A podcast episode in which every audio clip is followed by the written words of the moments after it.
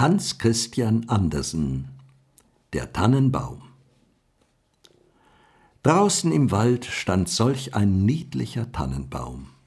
Der hatte einen guten Platz, Sonne konnte er bekommen, Luft war genug da. Und rundherum wuchsen viele größere Kameraden, sowohl Tannen als auch Fichten. Aber der kleine Tannenbaum war so eifrig dabei zu wachsen, er dachte nicht an die warme Sonne und die frische Luft. Er kümmerte sich nicht um die Bauernkinder, die da gingen und plauderten, wenn sie herausgekommen waren, um Erdbeeren oder Himbeeren zu sammeln. Oft kamen sie mit einem ganzen Topf voll oder hatten Erdbeeren an einen Strohhalm gereiht. Dann setzten sie sich neben den kleinen Tannenbaum und sagten, Nein, wie ist er niedlich klein. Das mochte der Baum gar nicht hören. Im folgenden Jahr war er nun um einen bedeutenden Ansatz größer, und das Jahr darauf wuchs er noch um einen viel längeren. Denn an den Tannenbäumen kann man immer an den vielen Knoten sehen, die sie haben, wie viele Jahre sie gewachsen sind. O wäre ich doch so ein großer Baum wie die anderen, seufzte der kleine Baum. Dann könnte ich meine Zweige so weit umher ausbreiten und mit der Krone in die weite Welt hinaussehen. Die Vögel würden dann Nester in meinen Zweigen bauen, und wenn der Wind wehte, könnte ich so vornehm nicken, gerade wie die anderen dort. Er hatte gar keine Freude am Sonnenschein, an den Vögeln oder den roten Wolken, die morgens und abends über ihn hinsegelten. War es dann Winter und der Schnee lag funkelnd weiß ringsumher, so kam häufig ein Hase angesprungen und setzte gerade über den kleinen Baum weg. Oh, das war so ärgerlich. Aber zwei Winter vergingen und im dritten war der Baum so groß, dass der Hase um ihn herumlaufen musste. Oh, wachsen, wachsen, groß und alt werden, das ist doch das einzig Herrliche in dieser Welt, dachte der Baum. Im Herbst kamen immer Holzhauer und fällten einige der größten Bäume. Das geschah jedes Jahr. Und der junge Tannenbaum, der nun ganz gut gewachsen war, zitterte dabei. Denn die großen, prächtigen Bäume fielen mit Prasseln und Krachen zur Erde. Die Zweige wurden abgehauen, sie sahen ganz nackt, lang und schmal aus. Sie waren fast nicht mehr zu erkennen. Aber dann wurden sie auf Wagen gelegt und Pferde zogen sie davon aus dem Wald hinaus. Wo sollten sie hin? Was stand ihnen bevor? Im Frühjahr, als die Schwalben und Störche kamen, fragte sie der Baum, Wisst ihr nicht, wohin sie geführt wurden? Seid ihr ihnen nicht begegnet? Die Schwalben wussten nichts. Aber der Storch sah nachdenklich aus, nickte mit dem Kopf und sagte, Ja, ich glaube wohl. Ich traf viele neue Schiffe, als ich von Ägypten herflog. Auf den Schiffen waren prächtige Mastbäume. Ich darf annehmen, dass Sie es waren. Sie rochen nach Tannen. Oh, wäre ich doch auch groß genug, um über das Meer hinzufliegen? Wie ist es denn eigentlich, dieses Meer? Und wie sieht es aus? Ja, das ist so weitläufig zu erklären, sagte der Storch, und damit ging er. Freue dich deiner Jugend, sagten die Sonnenstrahlen, freue dich an deinem frischen Wachstum, an dem jungen Leben, das in dir ist. Und der Wind küsste den Baum, und der Tau weinte Tränen über ihn. Aber das verstand der Tannenbaum nicht. Wenn es gegen die Weihnachtszeit ging, dann wurden ganz junge Bäume gefällt. Bäume, die oft nicht einmal so groß oder gleichen Alters wie dieser Tannenbaum waren, der weder Ruhe noch Rast hatte, sondern immer davon wollte. Diese jungen Bäume, und es waren gerade die allerschönsten, behielten immer alle ihre Zweige. Sie wurden auf Wagen gelegt, und Pferde zogen sie fort aus dem Wald hinaus. Wohin sollen die? fragte der Tannenbaum. Sie sind nicht größer als ich. Da war vielmehr einer, der war viel kleiner. Weshalb behielten sie alle ihre Zweige? Wo fahren sie hin? Das wissen wir, das wissen wir, zwitscherten die Sperlinge. Wir haben unten in der Stadt in die Fenster geguckt. Wir wissen, wo sie hinfahren. Oh, sie kommen zu höchstem Glanz und Herrlichkeit, die man sich nur denken kann. Wir haben in die Fenster geguckt und haben gesehen, dass sie mitten in der warmen Stube aufgepflanzt und mit den schönsten Sachen geschmückt werden, vergoldeten Äpfeln, Honigkuchen, Spielzeug und vielen Hunderten von Lichtern. Und dann? fragte der Tannenbaum und bebte an allen Zweigen. Und dann, was geschieht dann? Ja, mehr haben wir nicht gesehen. Das war unvergleichlich. Ob ich wohl auch bestimmt bin, diesen strahlenden Weg zu gehen, jubelte der Tannenbaum, das ist noch besser, als über das Meer zu ziehen. Wie leide ich vor Sehnsucht, wäre es doch Weihnachten. Nun bin ich hoch und ausgebreitet wie die anderen, die im vorigen Jahr weggeführt wurden. O wäre ich erst auf dem Wagen, wäre ich doch in der warmen Stube mit all der Pracht und Herrlichkeit. Und dann? Ja, dann kommt etwas Besseres noch etwas noch Schöneres. Weshalb würden Sie mich sonst so schmücken? Es muss etwas noch Größeres, noch Herrlicheres kommen. Aber was? Oh, ich leide, ich sehne mich, ich weiß selbst nicht, wie mir ist. Freue dich an mir, sagten die Luft und das Sonnenlicht, freue dich an deiner frischen Jugend im Freien. Aber er freute sich gar nicht, er wuchs und wuchs. Winter und Sommer stand er grün, dunkelgrün stand er da. Die Leute, die ihn sahen, sagten, das ist ein herrlicher Baum. Und zur Weihnachtszeit wurde er vor allen zuerst gefällt. Die Axt hieb tief durch sein Mark. Der Baum fiel mit einem Seufzer zu Boden. Er fühlte einen Schmerz, eine Ohnmacht. Er konnte gar nicht an irgendein Glück denken. Er war betrübt, von der Heimat scheiden zu müssen, von dem Fleck, auf dem er emporgeschossen war. Er wusste ja, dass er die lieben alten Kameraden, die kleinen Büsche und Blumen ringsumher nie mehr sehen würde. Ja, vielleicht nicht einmal die Vögel. Die Abreise war durchaus nicht angenehm. Der Baum kam erst wieder zu sich, als er im Hof mit anderen Bäumen abgepackt einen Mann sagen hörte, dieser ist prächtig, wir brauchen nur diesen. Nun kamen zwei Diener in vollem Staat und trugen den Tannenbaum in einen großen schönen Saal. Ringsumher an den Wänden hingen Porträts, und neben dem großen Kachelofen standen chinesische Vasen mit Löwen auf den Deckeln.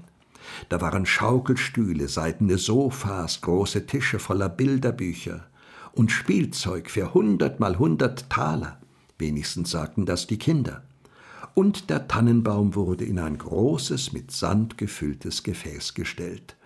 Aber niemand konnte sehen, dass es ein Gefäß war, denn es wurde rundherum mit grünem Zeug behängt und stand auf einem großen, bunten Teppich. Oh, wie der Baum bebte! Was sollte da wohl geschehen? Sowohl Diener als auch Fräulein kamen und schmückten ihn. An seine Zweige hängten sie kleine Netze, ausgeschnitten aus farbigem Papier. Jedes Netz war mit Zuckerwerk gefüllt, vergoldete Äpfel und Nüsse hingen herab, als wären sie festgewachsen, und über hundert rote, blaue und weiße Lichterchen wurden in den Zweigen festgesteckt. Puppen, die leibhaftig wie Menschen aussahen, der Baum hatte früher nie solche gesehen, schwebten im Grünen. Und zu alleroberst auf der Spitze wurde ein großer Stern von Flittergold befestigt. Das war prächtig, ganz unvergleichlich prächtig. Heut Abend, sagten alle, heut Abend wird es strahlen. Oh, sagte der Baum, wäre es doch Abend, würden nur die Lichter bald angezündet, und was dann wohl geschieht, ob da wohl Bäume aus dem Wald kommen, mich zu sehen, ob die Sperlinge gegen die Fensterscheiben fliegen, ob ich hier festwachse im Winter und Sommer geschmückt stehen werde. Er hatte ordentlich Borkenschmerzen vor lauter Sehnsucht. Und Borkenschmerzen sind für einen Baum ebenso schlimm wie Kopfschmerzen für uns andere. Nun wurden die Lichter angezündet. Welcher Glanz, welche Pracht! Der Baum bebte dabei an allen Zweigen, so dass eins der Lichter das Grüne anbrannte. Es senkte ordentlich. Gott bewahre uns, schrien die Fräulein und löschten es hastig aus. Jetzt durfte der Baum nicht einmal beben. Oh, das war ein Grauen. Ihm war so bange, etwas von all seinem Staat zu verlieren. Er war höchst betäubt von all dem Glanz. Und nun gingen beide Flügeltüren auf, und eine Menge Kinder stürzten herein, als wollten sie den ganzen Baum umwerfen. Die älteren Leute kamen bedächtig nach. Die Kleinen standen ganz stumm, Aber nur einen Augenblick, dann jubelten sie wieder, dass es nur so schallte, und sie tanzten um den Baum herum, und ein Geschenk nach dem anderen wurde abgepflückt. Was machen Sie? dachte der Baum, was soll geschehen? Und die Lichter brannten ganz bis an die Zweige herunter, und je nachdem, wie sie niederbrannten, wurden sie ausgelöscht. Und dann hielten die Kinder die Erlaubnis, den Baum zu plündern. Oh, sie stürzten auf ihn los, dass es in allen Zweigen knackte. Wäre er nicht mit der Spitze und dem Goldstern an der Decke befestigt gewesen, so wäre er umgestürzt. Die Kinder tanzten mit ihrem prächtigen Spielzeug herum. Niemand sah nach dem Baum, ausgenommen das alte Kindermädchen, das kam und zwischen die Zweige blickte, aber nur um zu sehen, ob nicht noch eine Feige oder ein Apfel vergessen worden wäre. Eine Geschichte, eine Geschichte, riefen die Kinder und zogen einen kleinen dicken Mann zu dem Baum hin, und er setzte sich gerade unter denselben, denn da sind wir im Grünen, sagte er, und der Baum kann besonderen Nutzen davon haben, zuzuhören. Aber ich erzähle nur eine Geschichte. Wollt ihr die von Ivede Avede hören oder die von Klumpe Dumpe, der die Treppe hinunterfiel und doch zu Ehren kam und die Prinzessin erhielt? Ivede Avede, schrien einige, Klumpe Dumpe, schrien andere. Das war ein Rufen und Schreien. Nur der Tannenbaum schwieg ganz still und dachte, soll ich gar nichts dabei, gar nichts dabei zu tun haben? Aber er war ja dabei gewesen, hatte ja getan, was er tun sollte. Und der Mann erzählte von Klumpe Dumpe, der die Treppe hinunterfiel und doch zu Ehren kam und die Prinzessin erhielt und die Kinder klatschten in die Hände und riefen Erzähle, erzähle. Sie wollten auch die Geschichte von Ewede Avede hören, aber sie bekamen nur die von Klumpe Dumpe. Der Tannenbaum stand ganz still und gedankenvoll. Nie hatten die Vögel im Wald dergleichen erzählt. Klumpe Dumpe fiel die Treppe hinunter und bekam doch die Prinzessin. Ja, ja, so geht es in der Welt zu, dachte der Tannenbaum und glaubte, dass es wahr sei, weil es ein so netter Mann war, der erzählte. Ja, ja, wer kann es wissen? Vielleicht falle ich auch die Treppe hinunter und bekomme eine Prinzessin. Und er freute sich darauf, den nächsten Tag wieder mit Lichtern und Spielzeug, Gold und Früchten angeputzt zu werden. Morgen werde ich nicht zittern, dachte er.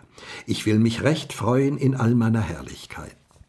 Morgen werde ich wieder die Geschichte von Klumpe Dumpe und vielleicht auch die von Iwede Avede hören. Und der Baum stand die ganze Nacht still und gedankenvoll. Am Morgen kamen Burschen und Mädchen herein. Nun beginnt das Schmücken aufs Neue, dachte der Baum. Aber sie schleppten ihn zum Zimmer hinaus, die Treppe hinauf auf den Boden. Und hier in einem dunklen Winkel, wo kein Tag leuchtete, stellten sie ihn hin. Was soll das bedeuten? dachte der Baum. Was soll ich hier wohl machen? Was soll ich hier wohl zu hören bekommen? Und er lehnte sich an die Mauer und stand und dachte und dachte. Und er hatte ordentlich Zeit, denn es vergingen Tage und Nächte. Niemand kam herauf. Und als endlich jemand kam, geschah es, um einige große Kästen in den Winkel zu stellen. Der Baum stand ganz versteckt. Man sollte glauben, dass er völlig vergessen war.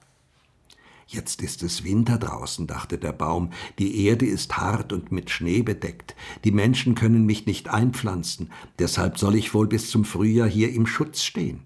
Wie wohlbedacht das ist, wie die Menschen doch gut sind. Wäre es nur nicht so dunkel und so schrecklich einsam. Nicht einmal ein kleiner Hase.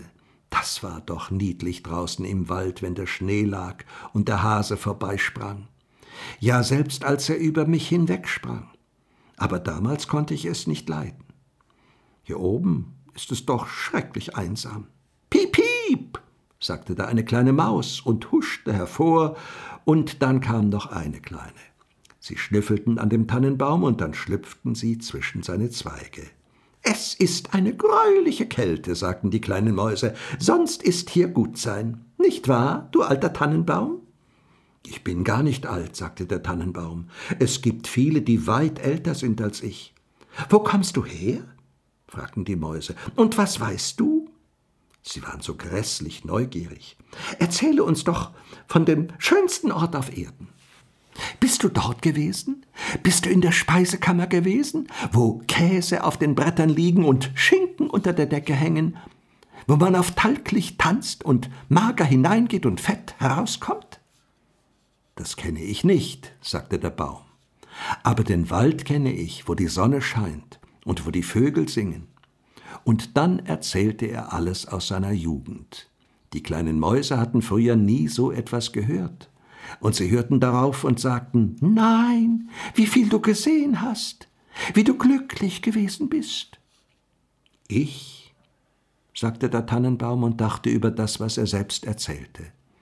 Ja, es waren im Grunde ganz fröhliche Zeiten. Aber dann erzählte er vom Weihnachtsabend, wo er mit Kuchen und Lichtern geschmückt war. Oh, sagten die kleinen Mäuse, wie glücklich du gewesen bist, du alter Tannenbaum. Ich bin gar nicht alt, sagte der Baum. Erst diesen Winter bin ich ja vom Wald gekommen. Ich bin in meinem allerbesten Alter. Ich bin nur im Wachstum zurückgeblieben. Wie schön du erzählst, sagten die kleinen Mäuse und in der nächsten Nacht kamen sie mit viel andern kleinen Mäusen, die den Baum erzählen hören sollten. Und je mehr er erzählte, desto deutlicher erinnerte er sich selbst aller Dinge und dachte, es waren doch ganz fröhliche Zeiten. Aber sie können wiederkommen. Sie können kommen.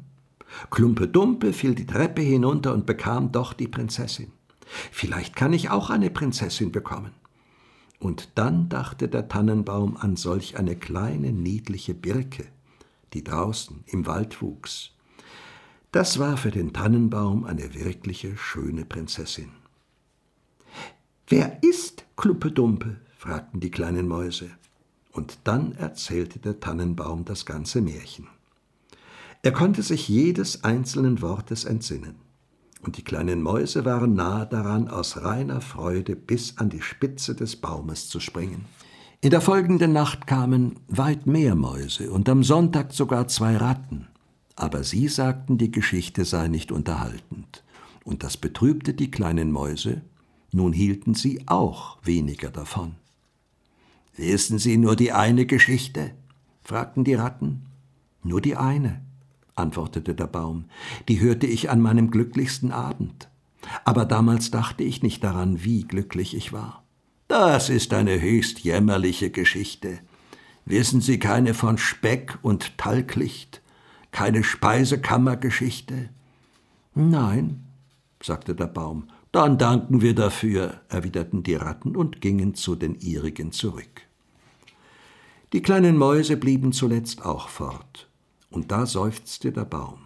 Es war doch ganz hübsch, als sie um mich herum saßen, die beweglichen kleinen Mäuse, und hörten, was ich erzählte. Nun ist auch das vorbei. Aber ich werde daran denken, mich zu freuen, wenn man mich wieder hervorholt. Aber wann geschah das? Ja, es war eines Morgens. Da kamen Leute und wirtschafteten auf dem Boden. Die Kästen wurden weggesetzt, der Baum wurde hervorgezogen. Sie warfen ihn freilich ziemlich hart gegen den Fußboden, aber ein Diener schleppte ihn sogleich nach der Treppe hin, wo der Tag leuchtete. Nun beginnt das Leben wieder, dachte der Baum. Er fühlte die frische Luft, die ersten Sonnenstrahlen, und nun war er draußen im Hof. Alles ging so geschwind. Der Baum vergaß völlig, sich selbst zu betrachten. Da war so vieles ringsum zu sehen. Der Hof stieß an einen Garten, und alles blühte darin. Die Rosen hingen so frisch und duftend über das kleine Gitter hinaus. Die Lindenbäume blühten, und die Schwalben flogen umher. Nun werde ich leben, jubelte der Tannenbaum und breitete seine Zweige aus. Ach, sie waren alle vertrocknet und gelb, und er lag da im Winkel zwischen Unkraut und Nesseln. Der Stern von Goldpapier saß noch oben an der Spitze und glänzte im hellsten Sonnenschein. Im Hof spielten ein paar von den lustigen Kindern, die zur Weihnachtszeit den Baum umtanzt hatten und so fröhlich über ihn gewesen waren. Eins der kleinsten lief hin und riss den Goldstern ab. Sieh, was da noch an dem hässlichen alten Tannenbaum sitzt, sagte es und trat auf die Zweige, so dass sie unter seinen Stiefeln knackten. Und der Baum sah auf all die Blumenpracht und die Frische im Garten. Er betrachtete sich selbst und er wünschte, dass er in seinem dunklen Winkel auf dem Boden geblieben wäre. Er dachte an seine frische Jugend im Wald, an den lustigen Weihnachtsabend und an die kleinen Mäuse, die so fröhlich die Geschichte von Klumpe Dumpe angehört hatten. Vorbei, vorbei, sagte der arme Baum, hätte ich mich doch gefreut, als ich es konnte. Vorbei, vorbei. Und der Knecht kam und hieb den Baum in kleine Stücke. Ein ganzes Bündel lag da. Hell flackerte es auf unter dem großen Braukessel, und es seufzte so tief. Jeder Seufzer war wie ein kleiner Schuss. Darum liefen die Kinder, die spielten, setzten sich vor das Feuer und sahen es an und riefen Piff, Paff. Aber bei jedem Knall, der ein tiefer Seufzer war, dachte der Baum an einen Sonnentag im Wald, an eine Winternacht draußen, wenn die Sterne funkelten. Er dachte an den Weihnachtsabend und Klumpe Dumpe, das einzige Märchen, das er gehört hatte und zu erzählen wusste. Und dann war der Baum verbrannt. Die Knaben spielten im Garten, und der Kleinste hatte den Goldstern auf der Brust, den der Baum an seinem glücklichsten Abend getragen hatte.